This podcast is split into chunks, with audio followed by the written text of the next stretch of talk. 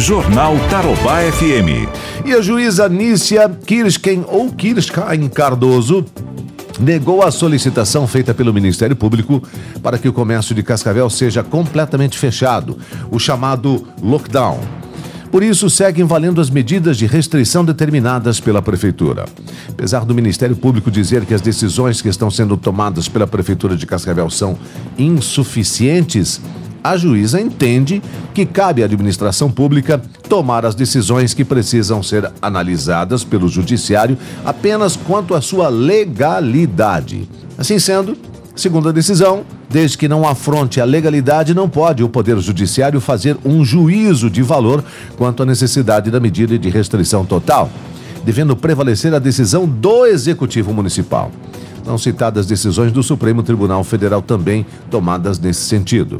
Decisão cita a ampliação dos leitos de UTI, abertura do hospital de campanha e ampliação da testagem como medidas já tomadas pela Prefeitura. Para a Justiça, os decretos de Cascavel estão respaldados em deliberações técnicas e não há sinais de omissão ou ilegalidade. Jornal Tarobá FM.